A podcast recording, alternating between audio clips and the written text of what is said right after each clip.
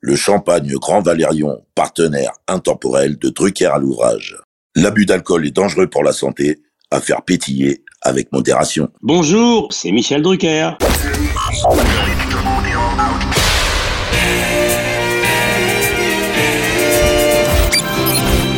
Bonsoir, l'orchestre de Star, placé sous la direction de Monsieur Jean-Claude Petit.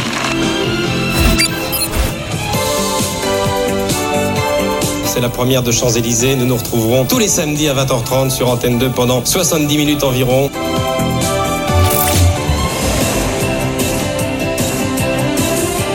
Mylène Farmer. Mesdames et messieurs, nous sommes heureux de vous offrir une demi-heure avec Madonna. Poussine, il est là avec Alexia, Anne-Laure, Karine, Mario, Pierre, la troupe, salut Joe. Bienvenue sur France 2. Bonsoir Michel. Notre cadeau de Noël, génial idée. Votre accueil, c'est le cas de le dire, me va droit au cœur. 55 ans de mémoire télévisuelle collective en une collection prestige de 50 épisodes. Michel a vraiment mis Drucker à l'ouvrage. Bonjour Michel Bonjour cher David Michel, merci de nous accueillir à nouveau chez toi pour un numéro de Dallo, Drucker à l'ouvrage, consacré cette semaine à quelques légendes du cours, avec un T bien sûr, dont les coups de raquette pour certains ou certaines d'entre eux participent de l'histoire du Grand Chelem. Vous l'aurez compris, bienvenue dans la planète tennis de Michel Drucker. Alors Michel, une petite précision pour nos auditeurs d'emblée. Compte tenu, on va dire, de l'éventail extrêmement large de joueurs et joueuses du monde entier, on a choisi, histoire d'être un peu chauvin, de rester sur le territoire national. Personne ne nous en voudra. Tu confirmes Absolument. Voilà, très bien.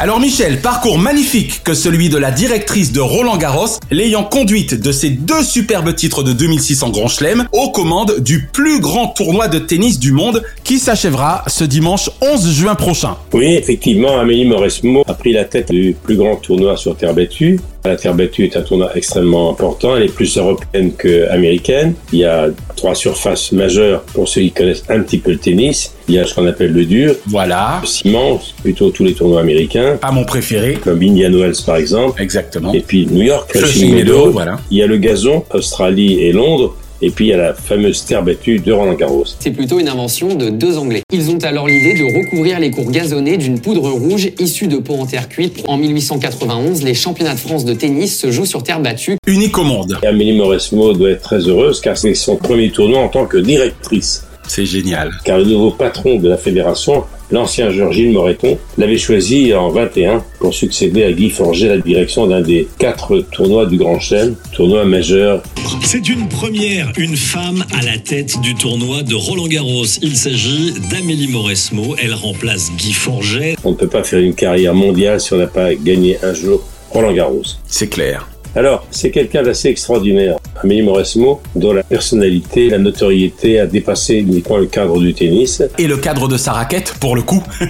oui, absolument. C'est quelqu'un qui a fait ce qu'on appelle son come out il y a quelques années, une des premières joueuses de tennis. C'est clair. Qui a avoué qu'elle aimait les dames. Qu'elle aimait les femmes, exactement. Coming out, comme on dit. Absolument. Elle était maman. C'est quelqu'un d'extrêmement populaire la première française depuis Suzanne Langlaine en 1919 à avoir occupé à une époque la première place durant 39 semaines de l'ATP. Le plus grand classement important pour les joueurs de tennis. Exactement. Tout s'accélère ensuite avec la création de l'ATP, 4 ans plus tard, puis du premier classement officiel le classement ATP qui est actualisé tous les lundis. Pour elle, évidemment, la version WTA, oui, absolument. Women Tennis Association. Voilà la WTA. Elle a joué 23 finales dans sa carrière. Ce qui est loin d'être anecdotique. Son meilleur classement, c'est numéro 1 mondial. Elle a joué en double. Numéro 1 mondial en 2004. Très grande, 1m75, droitière, avec revers à deux mains, c'est important de signaler. Eh oui, gros revers. Et pour être très précise, elle a gagné un peu plus de 15 millions de dollars dans sa carrière, ce qui est pas mal. Oui, alors on va beaucoup parler argent aujourd'hui. Pour les joueurs dont on va parler, le rapport entre l'argent gagné et le parcours montre bien la longévité et l'importance de leur titre. Hein. C'est surtout ça aujourd'hui. Oui, et le nombre de tournois disputés. Remportés, exactement. Parce que le tennis, bien qu'il soit très bien payé au niveau des 20 25 meilleur dans le classement et loin derrière évidemment le football ou encore la Formule 1. Voilà, ou le basket. C'est un très beau palmarès. C'est une fille très sympathique qui a été consultante, qui a entraîné beaucoup de joueurs. Oui, c'est vrai qu'elle a également eu un beau parcours, il me semble, derrière les micros de France Télévisions voilà. pendant pas mal de Roland Garros et autres tournois internationaux. Ouais, comme Marie Pierce. Qu'est-ce que tu penses d'elle toi qui, il me semble, hein, pour autant que je me souvienne, tu l'as pas mal reçu. Oui, Amélie, on la connaît bien. Voilà. Elle a été une très bonne consultante comme Harry Pierce dont on va parler tout à l'heure, comme Justine Hénin entre autres, et elle a surtout été un très bon coach. Elle a entraîné pendant plusieurs saisons le champion britannique Andy Murray, et... qui était parmi les trois ou quatre meilleurs joueurs du monde pendant longtemps. Il y a deux grands champions de tennis, championnes et champions de tennis dont la popularité est indiscutable. Yannick Noah, évidemment, on va y venir tout à l'heure. Mm -hmm. Mhm. Les cinq lecteurs de notre journal qui ont passé au tamis votre euh, carrière et votre reconversion ont choisi d'échanger avec le champion que vous restez, mais aussi avec la personnalité préférée des Français. Et puis Amélie Mauresmo. Et Amélie, exactement. On parle en termes de joueurs français, bien sûr, hein, notamment. C'est vraiment les deux qui ressortent le plus, selon toi. Qui ont débuté très tôt. Elle a commencé à jouer des photos d'elle. Elle a une raquette à l'âge de 4 ans. Elle a gagné des tournois alors qu'elle est encore très très jeune. Que chez les jeunes filles, eh bien, c'est une nouvelle française qui a remporté euh, le titre junior. Et la voilà, Amélie euh, Mauresmo. Très athlétique, technique complète. Il y avait elle et puis l'italienne Gabriella Sabatini. Oh mon Dieu Voilà, que tout le monde connaissait à l'époque. Gabriella, dont il me semble qu'elle était avant tout argentine et non italienne. Argentine, oui. Donc voilà, elle a gagné son premier titre du Grand Chelem assez tôt, dans les années 98. Et puis surtout, c'était quelqu'un de spectaculaire, très bonne cliente, si j'ose dire, pour les journalistes, très à l'aise devant les micros. Amélie Mauresmo a marqué son époque. C'était déjà le début des sœurs William, bien sûr. Eh ouais. Le destin de Vénus et de Serena était prévu avant même leur naissance. À la fin des années 70, Richard regarde un match de tennis à la télévision et c'est la révélation. Mais les gars, compter une génération comme euh, Justine Hénin, Eisters, qui sont euh, deux Belges qui ont dominé le tennis mondial. Qui n'ont pas rigolé, exactement.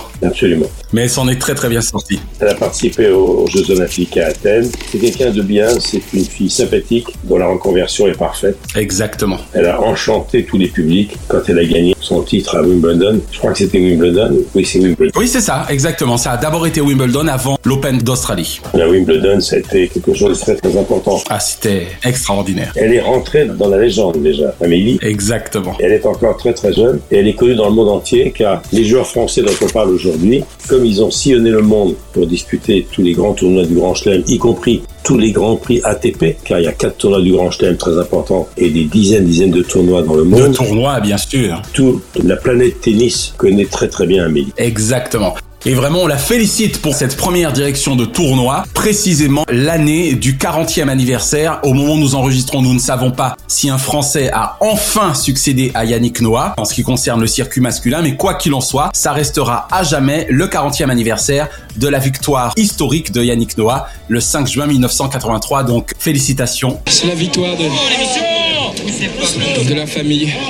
Ma famille, mais aussi toute la famille du tennis. Revenir à Amélie, c'est la première femme à la tête d'un grand tournoi du Grand Chelem. Ah oui, là on est bien en train de dire première femme au monde, hein, on est d'accord. Au monde. J'ai presque envie de dire qu'elle aura quelque part réussi toute proportion conservée, là où hélas Michel Platini ne sera pas parvenu à l'ultime marche après l'UEFA, si je puis dire. Oui, mais c'est vrai que la planète foot, l'UEFA et la FIFA, c'est autre chose. C'est plus compliqué, exactement. C'est plus compliqué, c'est plus politique. Exactement. Drucker à l'ouvrage. Alors là, je suis sûr que ça va nous replonger, toi et moi, et pas mal d'auditeurs dans des souvenirs cultissimes. Si en 1988, Henri Lecomte est passé à deux doigts de réitérer l'exploit de 1983 de Yannick Noah, le gaucher qui réussit des coups qui n'existent pas, et là je viens de citer, figure-toi, Boris Becker, est bien plus que l'homme d'une finale sublime contre Mats Wilander. Ah oui, il a carrément raté sa finale alors qu'il était le meilleur. À partir de sa défaite contre Villander, il a eu une traversée du désert. Je crois que c'est difficile à dire quelque chose après avoir joué une finale. Je suis très heureux d'être ici aujourd'hui, malgré que Mats a très très bien joué, m'a fait mal jouer. Il a eu des mal au dos, des problèmes sciatiques, il y a eu des arrêts. Il a été KO longtemps parce que il était le meilleur joueur du monde. À ce moment. Il a été cinquième joueur mondial. À l'époque. Pas mal. Est-ce que tu te souviens de ce huitième de finale autant que moi? Ce huitième de finale contre ce fameux Boris Becker, justement. Bien sûr. Qui faisait d'ailleurs pratiquement office de finale cette année-là, en 88. Absolument. Euh, Bien que mené 2-7 à 1, le Français continue d'attaquer et son jeu de funambule prend le dessus sur la puissance de l'Allemand. Extraordinaire. Et puis surtout, il a eu sur sa route des gens comme Becker. Il avait sorti Ivan Lendl, qui était le grand rival d'Ielina. L'autre Terminator, à part toi. Absolument, non. Il est tombé dans une génération assez costaud. Il pouvait battre n'importe qui. 1m85, gaucher, un revers à une main d'une vivacité incroyable. Les trois plus beaux revers du monde, c'est celui de Gasquet, on va y parler tout à l'heure, Mhm. mm-hmm. et de Roger Federer, évidemment. Et donc celui d'Henri Lecomte, selon toi, on est bien d'accord, ça serait le troisième. Voilà, Henri, on en parle encore dans les écoles de tennis. C'est clair. Il pouvait battre n'importe qui avec ce bras gauche et ce revers qui partait avec une vivacité, avec une pureté, et qui arrivait très très très vite. Alors que s'est-il passé Qu'est-ce qui peut expliquer cette dichotomie, selon toi, entre autant de génie sur le cours et la différence avec le palmarès qui malheureusement a échappé par exemple à quelques titres du Grand Chelem qui lui étaient pourtant destinés. Le mental. On y revient. Uniquement le mental. Il aurait eu la moitié du mental de Nadal ou de Djokovic. Il aurait été numéro un mondial longtemps. D'accord. Parce qu'il avait le physique en tout cas. Il avait le physique et le coup droit. Ah oui, oui, oui. oui. Il avait tout. 1m85. Il a gagné un peu plus de 3 millions de dollars dans sa carrière. Je suis arrivé chez moi, le... quand je suis allé le soir même, il y avait 30 personnes. Comment tu veux rester concentré oui, Henri, tu vas gagner, c'est bien. Euh, c'était une erreur qu'on n'a pas commise lors de la finale du 10. Ce qui, pour le coup, d'ailleurs, est peu par rapport au talent qu'il avait, hélas. Très peu. Eh ouais, il ouais. a gagné les titres en double. Il a fait partie de la grande équipe de France de Coupe Davis. Tout le monde s'est émerveillé devant Henri Lecomte, quelqu'un de très drôle, qui aimait bien déconner un petit peu, comme Yannick, quoi. Il se prenait pas au sérieux. Il va jouer, monsieur, là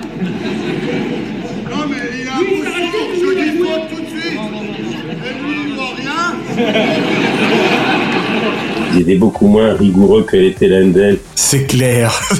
voilà, c'était les Français, quoi. En même temps, ça participe de leur charme, finalement, parce que Bien sûr. mes souvenances d'adolescents face à ces idoles de l'époque, que ça soit Le Comte, Forget, Yannick, évidemment, pour parler des Français, c'était quand même bien des gens qui, au contraire d'un Lindell ou d'un John McEnroe qui s'excitait, hélas, on peut le dire comme ça, avaient vraiment tendance à jouer, comme aurait dit Herbert Léonard et Julien Lepers, pour le plaisir, avant tout pour le plaisir, pour déconner également. Voilà, donc avec des autres de concentration évidemment. Et puis en ce moment, voilà, il fait de la pub pour, comme j'aime, un régime amaigrissant. Ah bon, d'accord. Voilà, et c'est vrai que ça n'a pas été le meilleur gestionnaire de sa carrière du monde, mais un des plus sympas sans doute. C'est clair. Et en tout cas, on peut dire qu'il aura effectivement marqué la planète tennis, et pas seulement pour le coup à l'échelon national, car je pense que même s'il a raté, hein, encore une fois, sa finale 88, mais que des joueurs comme Villander et surtout Baker se souviennent encore de lui. oui, et tous les spectateurs de Flushing Meadow, de Wimbledon, d'Australie et de tous les grands tournois, que ce soit au Canada, à Indian Wells, tous les grands tournois de l'ATP, car ils sillonnent le monde euh, de part en part, tous ces gens, tout le monde a vibré un jour, un soir dans une arène avec Henri Lecomte sur toutes les surfaces. Voilà. Que ce soit sur terre battue, sur gazon, que ce soit sur dur, comme on dit. Riton, si tu nous écoutes, quel palmarès également que celui de Mary Pierce. Est-elle de tes joueuses françaises favorites même si elle n'est pas que française. D'abord, Marie-Pierre est une joueuse de tennis française professionnelle, née au Canada, à Montréal. Elle a grandi au Canada et aux États-Unis et possédait la double nationalité franco-américaine. Je suis née à Montréal. Euh, au bout de un an, mes parents ont parti pour habiter aux États-Unis. Mon papa est américain. On a habité là-bas jusqu'à l'âge de 13 ans. J'avais 13 ans. Elle a toujours défendu les couleurs françaises en compétition, notamment en Coupe Davis. Tout à fait. Elle a gagné deux tournois du Grand Chelem, immense, un hein, très très costaud, donc près d'un mètre 80, droitière. Ah ouais, elle est gigantesque. Hein. Revers à deux mains, elle a gagné 10 millions de dollars. Elle a joué 23 finales dans sa carrière, c'est beaucoup. Bien sûr. Elle, elle en a gagné beaucoup. Bien sûr, c'est Roland Garros en 2000 quand j'ai gagné, donc c'était mon rêve dans le tennis. Elle fait partie du cercle assez fermé des joueuses qui comptabilisent plus de 500 victoires en carrière. And now Hall of Fame President Stan Smith will present Mary with her official International Tennis Hall of Fame medal. This day has finally arrived.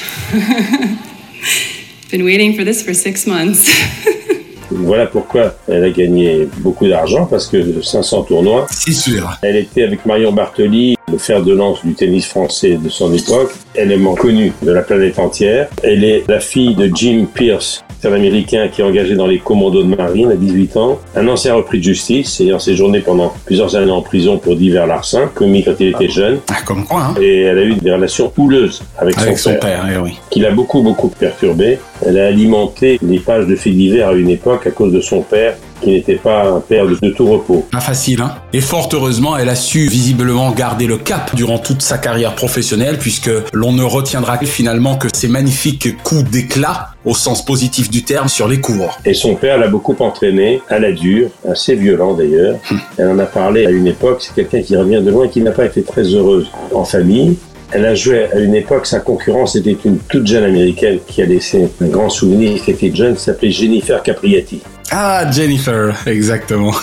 qui a commencé à 14 ans, je crois. Marie Pierce, elle est encore une très bonne consultante, comme la belle Justine. Hein. Elle officie beaucoup aux France Télévisions.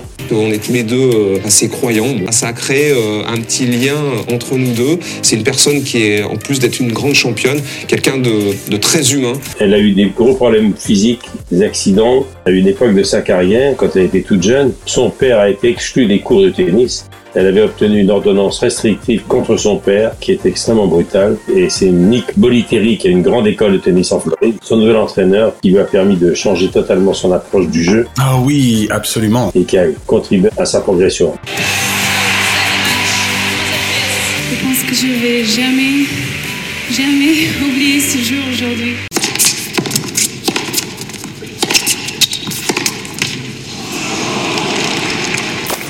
On ne saurait ne pas parler très brièvement de personnes comme Michel Dré, Jean-Paul Lotte, pour ne citer que, et les quelques autres noms qui te viendraient à l'esprit comme moi, de tous ces consultants. Oui, mais maintenant il y a une génération qui est arrivée. Hein. Il y a eu Lionel Chaboulot. Voilà, Chaboulot. C'est la même chose que depuis 30 ans. À chaque fois que je rentre dans la cabine de commentateur, c'est du plaisir. C'est ça que je garderai de, de, ce, de cet endroit qui est quand même un des plus beaux endroits de Paris pendant la caserne de Roland-Garros. Maintenant, il y a une autre génération de commentateurs. Avec Laurent Luyat désormais. Voilà, Laurent Luyat. C'était terrible. Mes parents m'engueulaient parce que je regardais le tennis au moment où il fallait réviser, le bac, etc. Et je ne me doutais pas que 17 ans plus tard, je serais le présentateur euh, sur la terrasse. Beaucoup de consultants célèbres, d'anciens joueurs. Il y a maintenant sur le cours les interviews des gens comme Bartoli. C'est vrai que depuis euh, mon arrêt de carrière en tant que joueuse professionnelle, donc en 2013, Eurosport m'a tout de suite contacté pour que je puisse rejoindre l'équipe. Tous les joueurs français, comme tous les joueurs de tennis, sont bilingues évidemment. Exactement. Il y a également Nelson Montfort. Eh oui, inoxydable et éternel. Éternel qui commente aussi bien le tennis que l'athlétisme, que les Jeux Olympiques d'été, tous les tournois avec brio. Tout patinage artistique. Et comme promis, bien sûr, on va retrouver Nelson avec euh, Raphaël. Euh, Raphaël, qui est un homme euh, extraordinairement content. 10 veces, 10 fois. En su sueño se puede pensar a usted. France Télévisions et la chaîne du tennis. Et le tournoi est un événement qui est retransmis à la fois sur la 2, sur la 3, euh, sur la 4. Moi j'ai toujours aimé cette technique parfaitement rodée de la bascule entre France 2 et France 3 quand il s'agissait de rendre l'antenne pour le 20h de France 2 et qu'on pouvait continuer de suivre le match en cours sur la 3. C'est extraordinaire. Alors maintenant, tout a évolué parce que Amazon a racheté une partie des, des droits, droits du central le cours central et les grands matchs sont maintenant sur Amazon, sur les plateformes. Ah mon dieu, tu vois. Tout a changé, comme maintenant le championnat de France de foot est sur Amazon. C'est terrible. Que reste-t-il à France Télévisions Canal n'a plus l'activité de tout ça. Mais rassure-moi, les très grands matchs restent propriété de France Télévisions tout de même. Oui, mais pendant le tournoi le soir, tous les matchs des quarts, des demi qui sont pas transmis par France Télévisions sont transmis sur Amazon. D'accord. C'est que maintenant, quand on aime le foot ou quand on aime le tennis, il faut beaucoup d'abonnements sur beaucoup de chaînes. Ça rigole pas, hein, cette guerre mondiale du numérique, si je puis ah, dire. Oui, oui, c'est violent, très violent. Waouh alors dirais-tu, comme moi, de Guy Forget, Michel, que le tennis français n'eût été le même sans lui alors Guy Forget, équipe de Coupe Davis, ça c'est équipe avec euh, Yannick, Henri Lecomte. Je me disais, si on gagne la Coupe Davis, je dois rapporter les trois points, enfin deux et demi faut que je gagne mes deux simples et que j'aide l'équipe à gagner le double. Immense, 1m91, gaucher, revers à une main, un style magnifique. Il a gagné 5 millions et demi de dollars dans sa carrière. Il est né à Casablanca. Ouais. Il a été capitaine des équipes de France dans la Coupe Davis. Il a dirigé le tournoi de Roland Garros, y compris celui de Bercy. Il a été quatrième mondial en simple. Sa meilleure chance de victoire, Pete Sampras la laisse échapper en 1991 devant un Guy Forget en état de grâce. En 3 heures et 46 minutes de jeu, le Français dispose du numéro 5 mondial. Et donc un sacré palmarès quand même. hein. Oui, avec Yannick, c'était un des meilleurs classés du monde, un quatrième mondial en simple. Il a remporté 11 titres, notamment Bercy. Un tournoi important. Sur Bois, qui est très très important. Absolument. Il a gagné la Coupe Davis. Pendant 14 ans, il était le patron. On le sentait d'ailleurs extrêmement fédérateur. hein. C'est une personne qui fait passer de messages, qui sait motiver les joueurs. Une carrière magnifique, une patte gauche, un service euh, supersonique, une première balle impressionnante. Il a battu pratiquement tout le monde. Il est extrêmement élégant. Il vit comme beaucoup de joueurs du plus haut niveau en Suisse, parce qu'on respire beaucoup mieux dans les banques suisses. Absolument. Il est consultant pour Canal et pour France Télévisions. C'est une carrière extrêmement brillante. Il travaille sur la chaîne Eurosport. C'est le retour à la séance de terre battue, un jeu qu'on affectionne tous en France particulièrement, des longues glissades, de la dramaturgie liée au jeu sur terre battue. Euh, Guy Forger, il a marqué évidemment son époque. Il a su forger son destin. Voilà, exactement. Très élégant. Moi, c'est comme ça que je l'ai perçu à l'époque après la grosse partie de sa carrière simple et donc solo, c'est qu'on le sent très fédérateur. Il a l'air d'un homme apaisant. C'est pour ça qu'il a été capitaine des équipes de France, qu'il a dirigé Roland Garros et qu'il a dirigé le tournoi de Bercy, qui est un tournoi extrêmement important. Je le répète, il est resté 14 ans C'est pas anecdotique. hein. capitaine à la tête des équipes de France de 1992 à 2012. C'est un record. C'est génial. Il a amené l'équipe de France en Coupe Davis à trois fois en finale ou quatre. Eh ouais, C'est une carrière magnifique. c'est génial. Guy Forget, Drucker à l'ouvrage.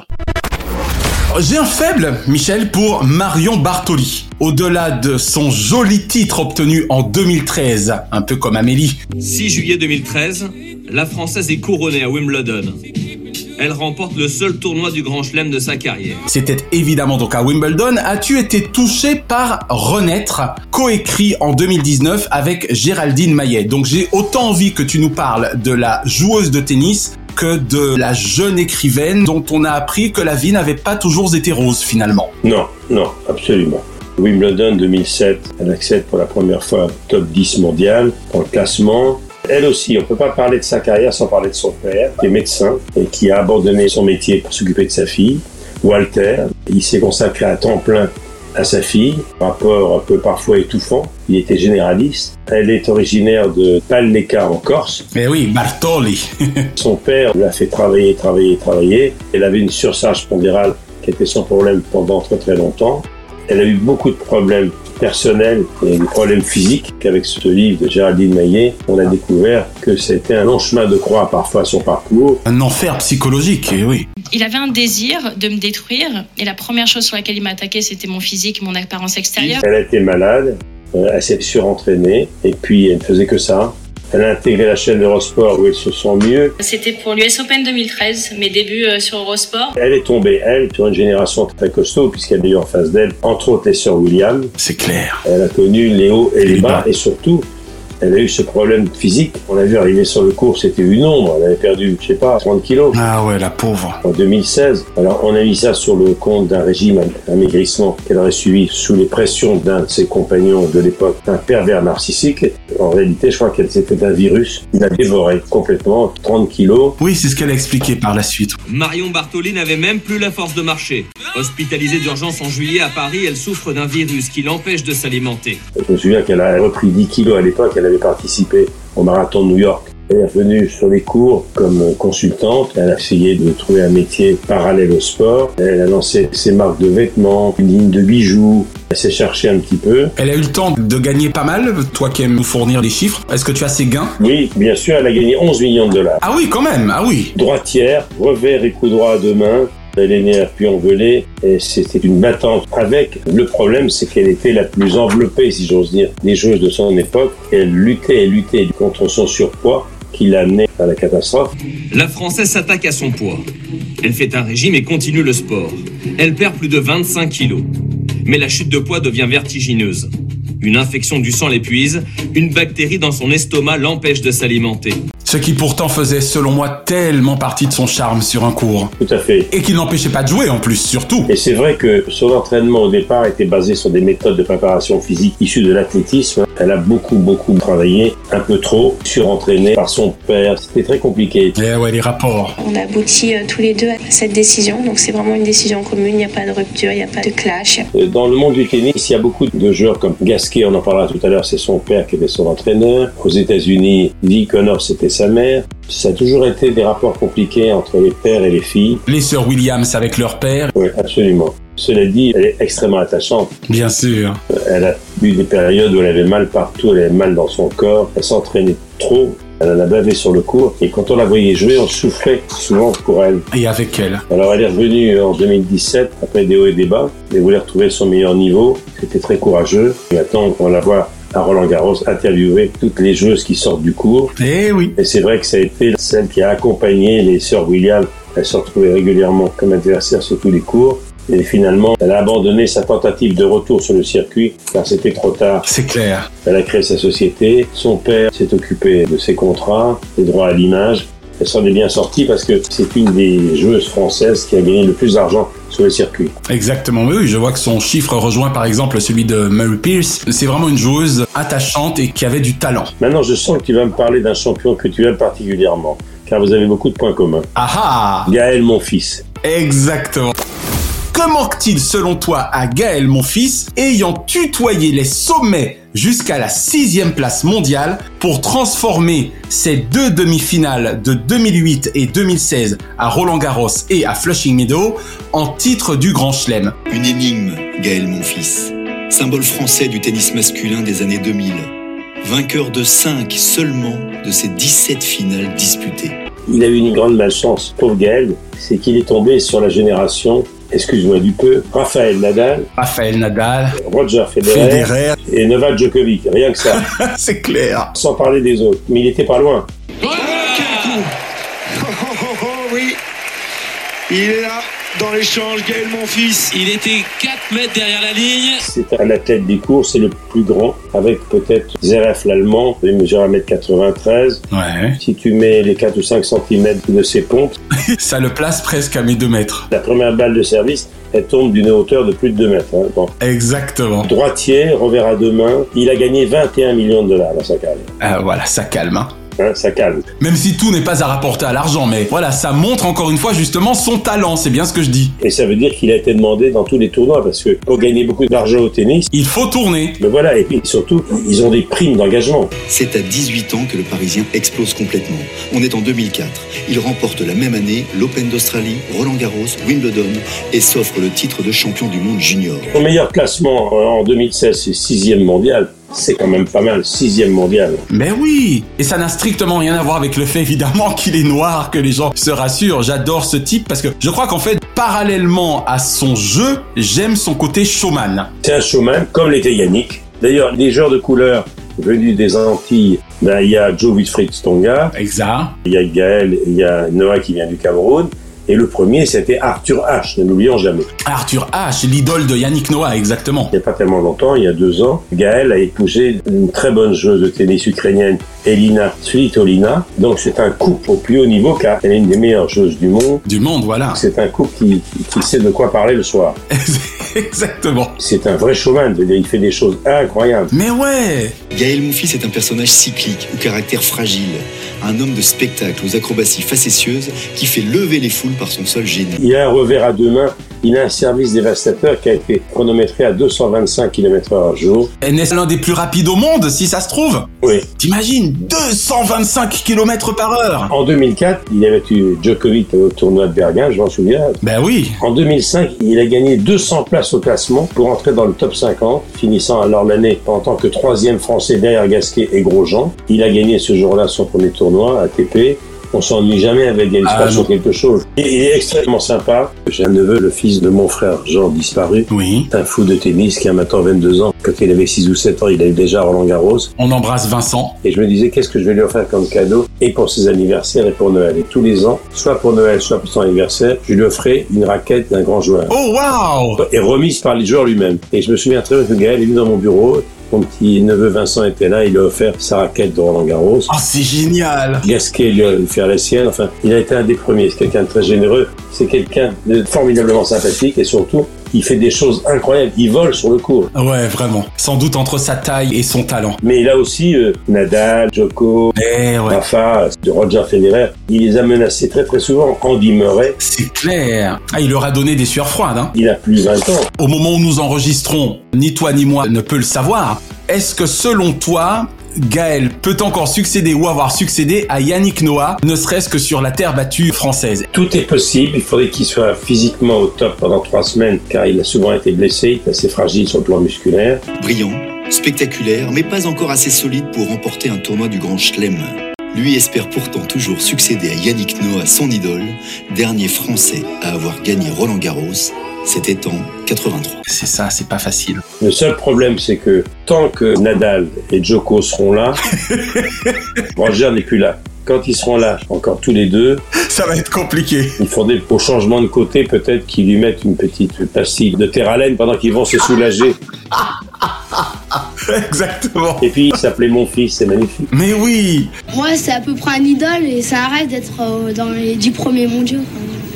À peine 11 ans et déjà suivi par la fédération. Drucker à l'ouvrage.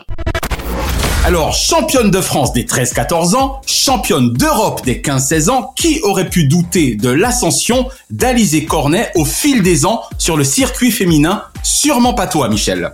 Petite surdouée, hein.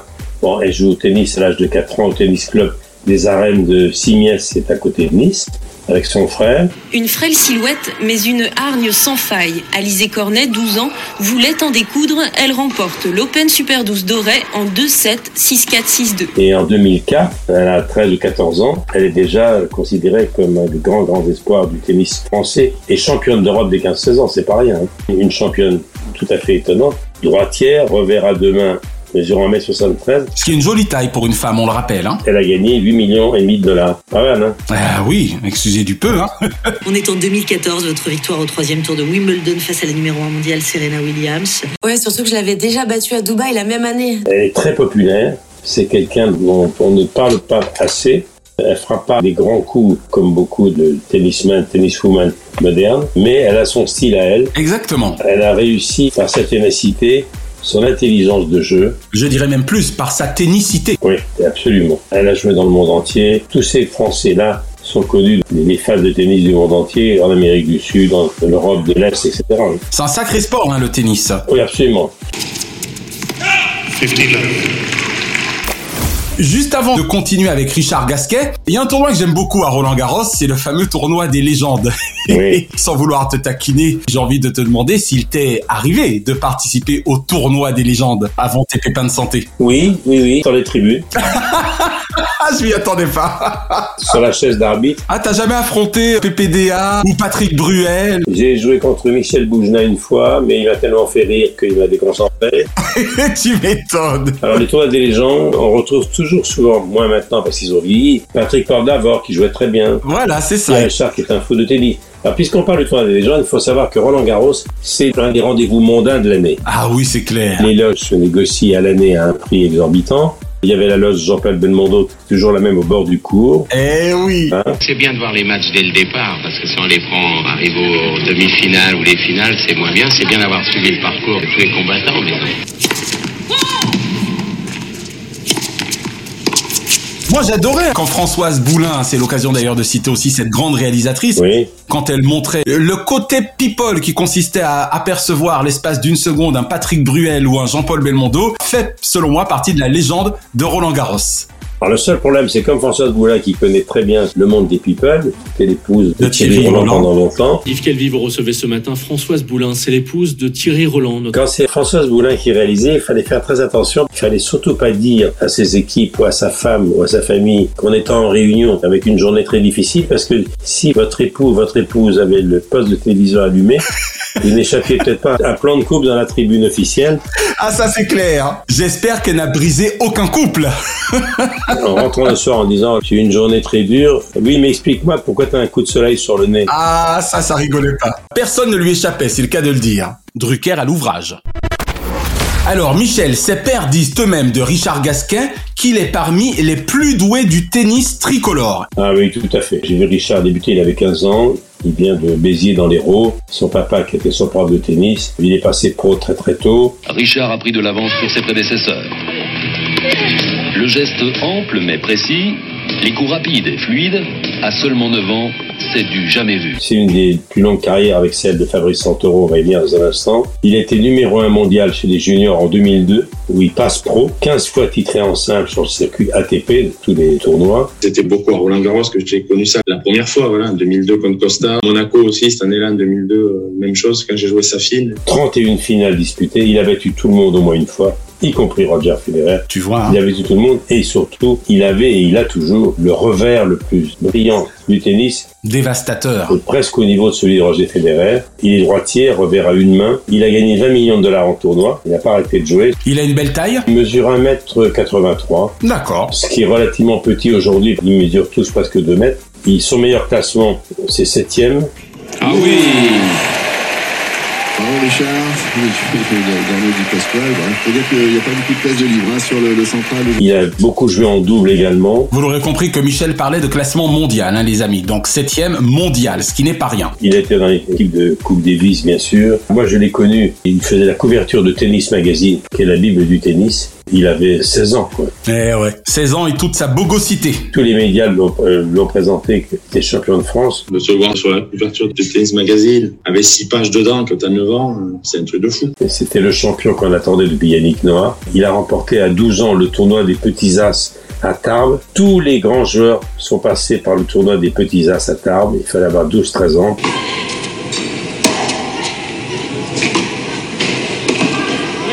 Raphaël Nadal l'a gagné. Tous les grands champions sont passés par Tarbes, qui était la rampe de lancement. D'accord. Il a été champion du monde junior, il a tout gagné. Arnaud Lagardère a décidé de le parrainer, c'est le chouchou d'Arnaud Lagardère. Il a joué en simple, en double, en double mix. Il a promené sa raquette partout, partout. Partout dans le monde. Et C'est un des vétérans, il joue encore. La Coupe Davis, il a déjà gagné. Et il a eu un problème, le pauvre. C'est le seul point noir de sa carrière. Heureusement, ça n'a pas duré longtemps. Mhm, ouais. RMC, relayé par Journal d'équipe, avait révélé qu'il avait été contrôlé positif à la cocaïne Mais oui, j'ai pas eu envie d'en parler. avant les Masters de Miami, c'était en 2009, voilà, pour lesquels il s'est déclaré forfait avant le début du premier tour. Roland Garros se fera probablement sans lui cette année. Richard Gasquet, contrôlé positif à la cocaïne, risque deux ans de suspension. Alors, il avait confirmé cette information en mentionnant que le test avait été positif, tout en déclarant que les analyses chimiques faites sur ses cheveux se sont révélées négatives. En réalité, il n'a pas eu de chance parce que finalement, il a été prouvé le caractère accidentel de la prise de cocaïne ayant entraîné un test positif, car selon lui, Tu te rends compte c'était suite à un baiser lors d'une soirée en boîte de nuit Un transfert ou l'absorption involontaire dans un verre qui contenait de la cocaïne. Voilà. Et le verdict du jury est tombé en 2009. On l'a suspendu deux mois et demi. Et puis il a été blanchi, si j'ose dire, Oui, c'est- parce que tout ça était pipeau, c'est une vraie malchance. le mal était fait, malheureusement. La Fédération internationale reconnaît que l'absorption était accidentelle, Accidentelle. et qu'il n'a pas eu de chance. Et il avait décidé de ne plus aller dans les boîtes de nuit. Et C'est le pire moment de ma vie, euh, voilà, surtout quand, quand tu l'as pas fait, quoi. J'ai été innocenté des mois après. Ah ouais, il y a des choses qui ne rigolent pas, malheureusement. Et lui aussi, bah, il s'est tapé, si j'ose dire, sur sa route, et Nadal, et Djoko, et Federer. Et Federer, Une génération terrible. ces trois mousquetaires n'ont guère laissé de chance à nos joueurs français. La génération qui avait suivi celle de Boris Becker. De Becker, de Landel et de Villander. Alors lui, c'est un copain d'entraînement de Joe Wilfried Tsonga et de Gaël Monfils. C'est un des joueurs les plus appréciés de l'équipe de France de tennis. Exactement. Richard Gasquet. Alors la talentueuse Caroline Garcia n'aura que 30 ans le 16 octobre de cette année. Lui prédis-tu encore une marge de progression, Michel Tout est possible, elle est très costaud, elle mesure 1m77, droitière, reverra demain. Elle a gagné la finale du double dame de Roland Garros en 2016. Le titre euh, en double à Roland Garros avec Christina. Premier grand chelem. Avec sa partenaire, c'était Kristina Mladenovic. Mhm. Donc c'est quelqu'un qui est très connu. Il ne faut pas sous-estimer les épreuves de double qui sont très importantes. Bien sûr. Son meilleur classement, elle était deuxième, c'était en 2016. Elle vient de Villeurbanne, une ville de tennis près de Lyon. Ça fait un peu bizarre de voir tout ce monde. Caroline, 24 ans, numéro 8 mondial. 9 ans. C'est à cet âge que Caroline a débuté sur les cours du club de la Sulville-Orban. Et c'est vrai qu'elle était championne de France dans la catégorie des 17-18 ans. Elle était entraînée par quelqu'un qui s'appelle Frédéric Fontan, qui est un entraîneur qui compte. Ensuite, c'est son propre père, Louis-Paul Garça, qui a entraîné sa fille. T'as vu, la famille est toujours proche hein, dans ce milieu. Hein. Oui, toujours, toujours. Caroline ne se déplace presque jamais sans ses parents, Marilène et Louis-Paul. Ce dernier est l'entraîneur de sa fille unique. Alors, elle a un style de jeu qui demande une grande maîtrise de soi. C'est une attaquante pure, très bon service. Elle a gagné beaucoup de matchs grâce à sa première balle avec des aces. Elle a un coup de raquette très particulier. Tous ceux qui connaissent le tennis comprendront ça. Elle a un lift très très important qui déporte complètement quand la balle retombe. L'adversaire. L'adversaire hors de la ligne de cours. Mais c'est quelqu'un qui a, qui a marqué et qui est encore très jeune. Caroline Garcia, vainqueur du Masters cette nuit au Texas, tournoi qui réunissait les 8 meilleures joueuses de la saison. C'est la deuxième fois seulement de l'histoire qu'une Française remporte ce tournoi. Elle, elle a gagné beaucoup beaucoup de tournois. Elle était pas loin des finales à chaque fois. Elle est née en 80 à Saint-Germain-en-Laye dans les Yvelines. Elle a encore quelques saisons devant elle. Hein. Voilà, elle aura 30 ans. Et puis d'ailleurs, qui sait, hein, nous n'en savons rien. Là encore, avec un peu de chance, peut-être remportera-t-elle ce Roland Garros 2023. C'est tout le mal qu'on lui souhaite. Peut-être.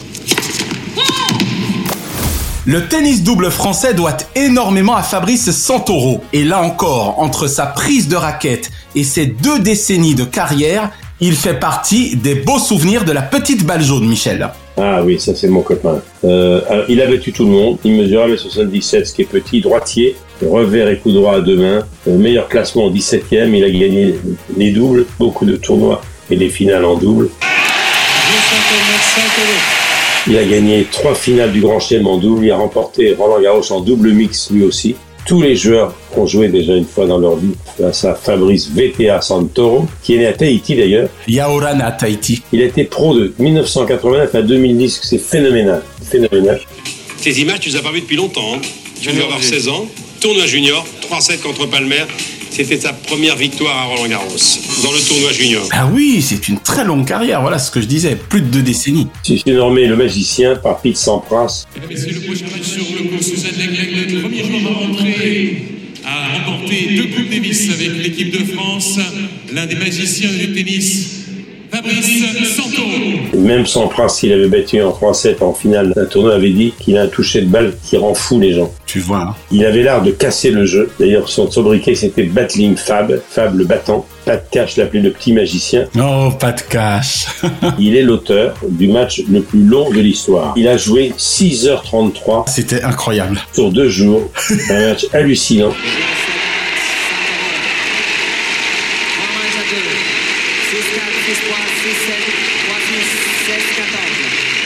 Le record a été dépassé en 2010 par le match Isner et Nicolas Mahut à Wimbledon, mais il est le deuxième plus long de l'histoire. Incroyable, hein même si c'était sur deux jours. Avec Arnaud Clément, c'était le 25 mai 2004, je m'en souviens très bien. Ils ont joué sur deux jours. La nuit est tombée, premier jour. Il a fallu arrêter. Ils avaient déjà joué 4h39 et le lendemain ils sont revenus, ils ont rejoué 1h54. Ils sont restés en tout 6h33 sur le cours, qui est absolument incroyable. Mais oui, en tout cas pour un même match, ça c'est clair. Lors du tournoi de Roland Garros 2009, il a fêté les 20 ans de sa première apparition sur ce tournoi, ainsi que sa 20e participation. C'est tout à fait extraordinaire. Hein. Phénoménal, exactement. Et il n'a pas quitté le top 100 mondial pendant 13 ans. Il a flirté avec le top 10. Lui aussi, c'est l'équipe de France. Il y a aussi Arnaud Budge, dont il faut parler, qui est un très très bon consultant. Alors lui, c'est Arnaud Clément, Gasquet, Joe Wilfried-Sanga, Gilles Simon. C'est l'équipe de France. C'est Cédric Pioline, Guy Forger. C'est une dream team. C'est vrai qu'on n'a vraiment pas pu parler de tout le monde, mais c'est bien de les citer comme ça. Je le connais bien, Fabrice, il venait souvent aux répétitions de Champs-Élysées parce qu'il était tombé amoureux d'une de mes danseuses. Ah ben... Il venait récupérer, si j'ose dire. Il dit non, Fabrice, t'es pas sur le cours là. Non, non, non, je me concentre. c'est génial. C'est un garçon charmant, Fabrice. Je garde également un très bon souvenir de lui sur les cours. Tout comme le suivant d'ailleurs. Depuis 2004, Joe Wilfried Songa est plus qu'un kid bueno sur le circuit professionnel. Ah oui, longue carrière. Ah Avoue que c'était mignon le coup du kid bueno, non Oui, absolument, oui. C'était une pub qui n'est pas passée inaperçue. Désolé, mais celui-là, je l'ai réservé. On partage. Kinder Bueno, le plaisir pour les petites fins. Alors, il vient de la Sarthe, Il est très très costaud, très athlétique. hein. Il mesure 1m88. Vu sa taille, 1m83, à seulement 14 ans, le basket aussi lui tendait les bras, mais c'est finalement sur des cours qu'il balade sa grande carrure et qu'il excelle. Droitier, revers à deux mains. Un des records des gains au tournoi, 23 millions de dollars. Ah oui Une très longue carrière, 18 titres en simple au cours de sa carrière. C'est une aventure humaine qui est exceptionnelle. Moi, j'ai vécu, euh, franchement, euh, euh, 20, 25 ans de pur bonheur malgré tout. Il a été cinquième mondial en 2013. Il a gagné des doubles avec Michael Lodra, qui était son grand copain, lors des Jeux Olympiques de Londres. Et il était souvent blessé. Et pourtant, toujours au rendez-vous. souvent été ralenti par les blessures. Mais quand on joue 11 mois par an et qu'on sillonne le monde, c'est très rare de pas être blessé. C'est clair. Il est allé lui aussi en Suisse, pas mal, comme beaucoup de joueurs de tennis. À plus de 20 millions de dollars, ça peut se comprendre peut-être Oui, mais d'un autre côté, quand on leur pose la question, leur réponse est très cohérente. C'est des carrières qui peuvent s'arrêter du jour au lendemain. C'est clair. Avec les ligaments croisés du genou, on peut avoir une blessure qui ne se guérit pas euh, et la carrière peut durer quelques années seulement. Voilà, donc il faut pouvoir investir. Je comprends qu'il soit prévoyant, évidemment. Est-ce que on peut dire de lui qu'il était physiquement l'équivalent masculin de Marion Bartoli Est-ce que tu penses qu'il a un peu souffert physiquement d'une légère surcharge pondérale ou ça ne lui a jamais posé problème hein Si, mais pas au point atteint par Marion. Parce que moi, je ne l'ai jamais senti effectivement handicapé par son surpoids. Sur le plan athlétique, il était du niveau de Gaël Monfils. hein. Et c'est tout ce qui compte. Il a su tenir de très longs matchs également. Très, très grand joueur. Il a remporté le Paris-Bercy, qui est le plus grand titre de sa carrière à ce jour. Allez, c'est fait, c'est fait Joe Wilfried Sangain en 2h58 minutes de jeu qui s'impose en 3 manches. Il a gagné à Toronto, il a battu Djokovic, Andy Roddick, l'américain. Eh ouais. Il a battu tout le monde au moins une fois. C'est un grand gardien. Il est connu dans toute la planète tennis. Aussi bien sur surface dure que l'indoor, que la terre battue, que le gazon. Exactement. Il, il est complet, absolument complet.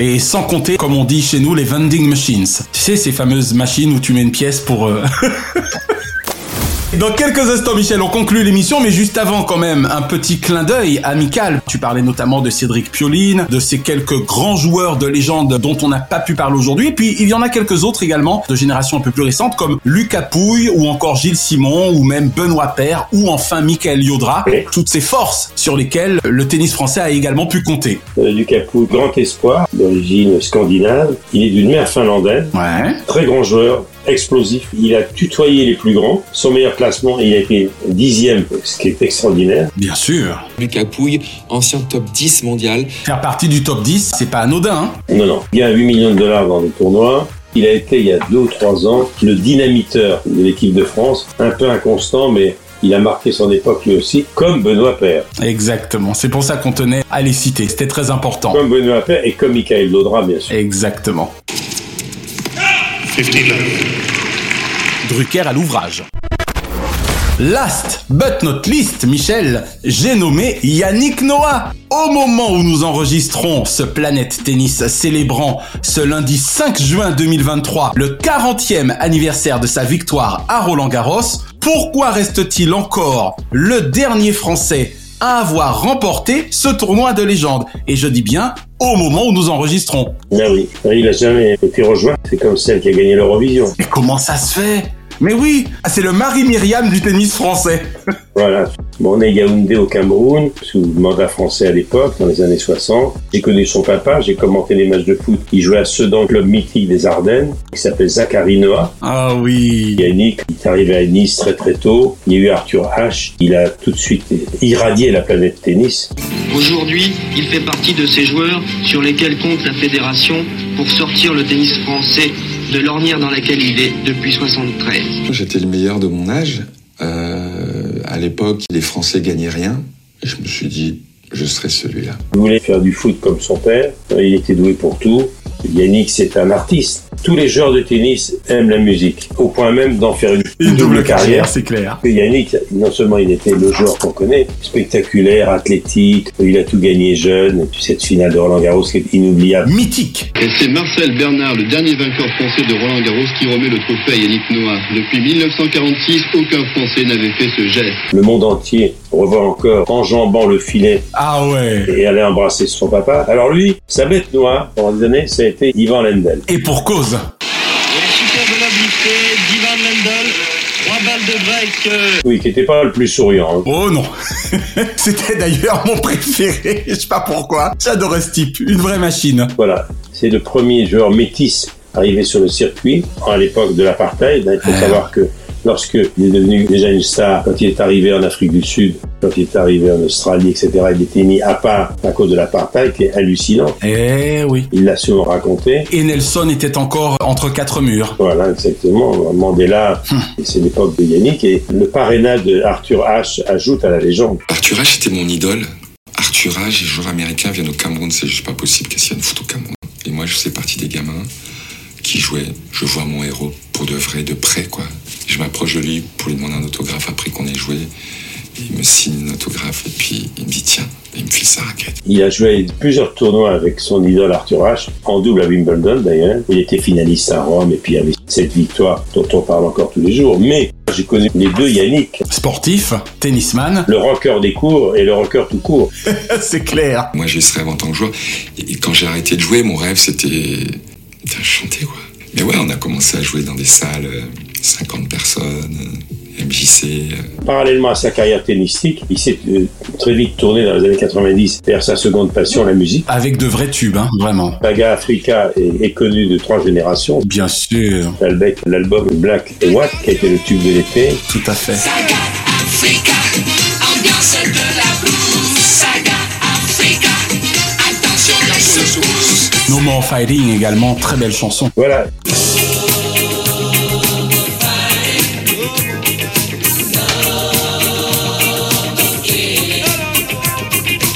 Et surtout, il a travaillé avec Eric Benzi, complice de Goldman, et Robert Goldman, le frère de, De Jean-Jacques, ouais. Et avec Simon Papatara, ils ont fait un carton énorme. Et puis, il y a eu Pocara, il y a eu Métis, avec Dizzy Lapeste. Il n'a pas raté grand chose. Je suis métisse, un mélange de couleurs. Oh, oh, métisse, une musique ailleurs.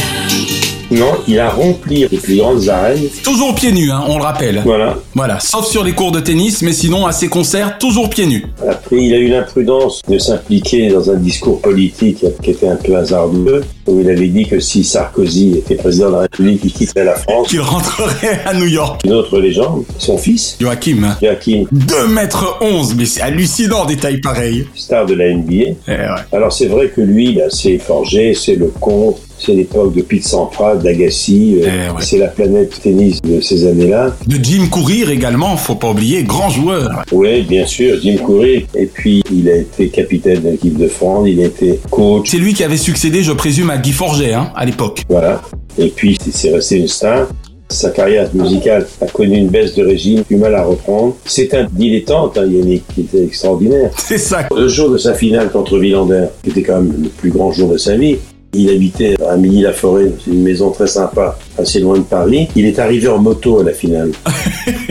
Carrément. Et on imagine le risque qu'il a pris. Bien sûr. Imagine qu'il se casse la gueule, qu'il se casse une jambe sur la route de Roland-Garros. C'est incroyable. Matt Milander, il jouait souvent sur scène, car je le répète, euh, la musique et le tennis Font euh, bon ménage. ménage. La saga Africa a marqué aussi euh, La Voix des Sages, c'était formidable. Les Lyonnes, mais ouais. C'est quelqu'un qui a marqué son époque et puis il a été aussi l'époux d'Isabelle. euh, Madame a une fille, bah oui, Isabelle Camus. Isabelle Camus, la fille, le producteur de Johnny. Jean-Claude Camus, exactement. Avec sa complice Hélène Jacques. Ah, Il a un fils avec elle. C'est un artiste qui n'a pas oublié d'où il vient, Ça, c'est clair. qui a créé une association pour venir en aide aux enfants défavorisés. Euh, Le Mur, c'était une association pour aider les jeunes des banlieues. À jouer au tennis. Il a beaucoup, beaucoup aidé sa maman qui s'occupait des autres. Il a succédé à Amélie Mauresfour en redevenant d'ailleurs en 2016 capitaine de l'équipe de France, le coup Davis. De Coupe Davis, exactement. Juste avant que nous ne concluions l'émission, Michel, tu te doutes bien, cette émission est l'occasion rêvée pour toi de lui adresser directement ton message à l'occasion du 40e anniversaire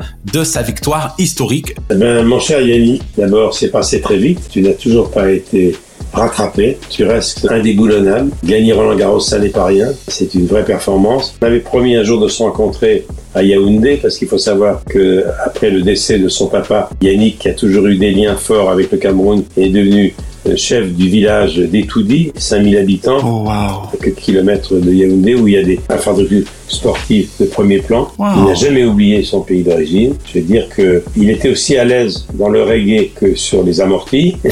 et et c'était surtout un vrai artiste des cours. Alors Yannick, je t'attends, dépêche-toi. et J'attends que tu reviennes chanter sur mon canapé. Waouh, c'est génial. Drucker à l'ouvrage.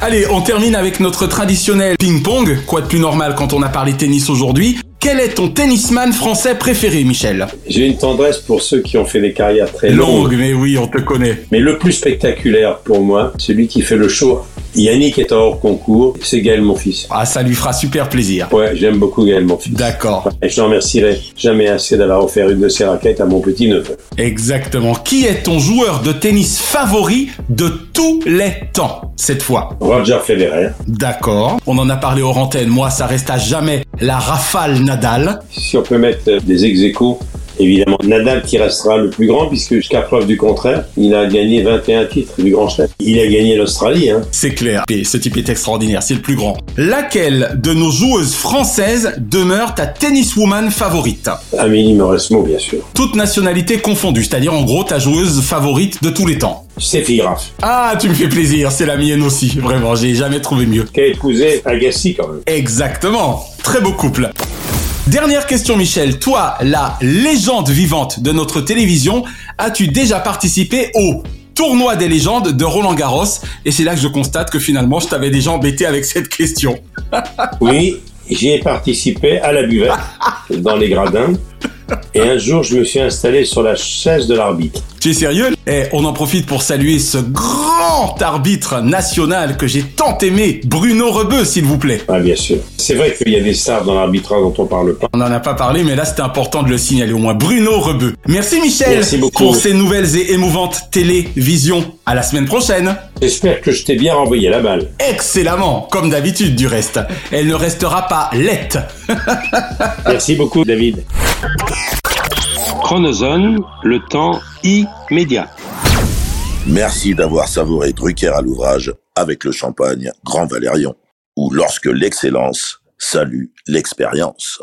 L'abus d'alcool est dangereux pour la santé, à faire pétiller avec modération. La semaine prochaine, dans Drucker à l'ouvrage, les jeux de vainqueurs.